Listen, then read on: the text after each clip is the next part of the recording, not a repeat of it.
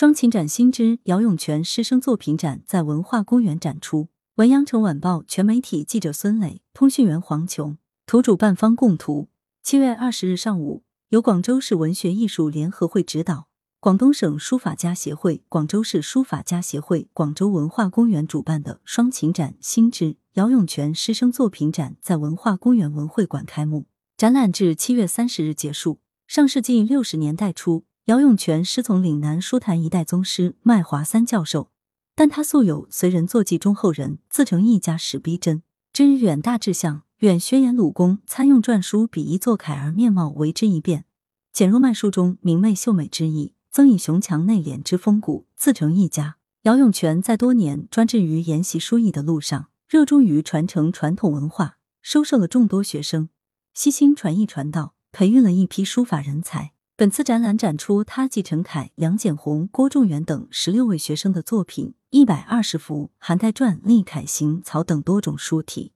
来源：羊城晚报羊城派，责编：易之娜，校对：赵丹丹。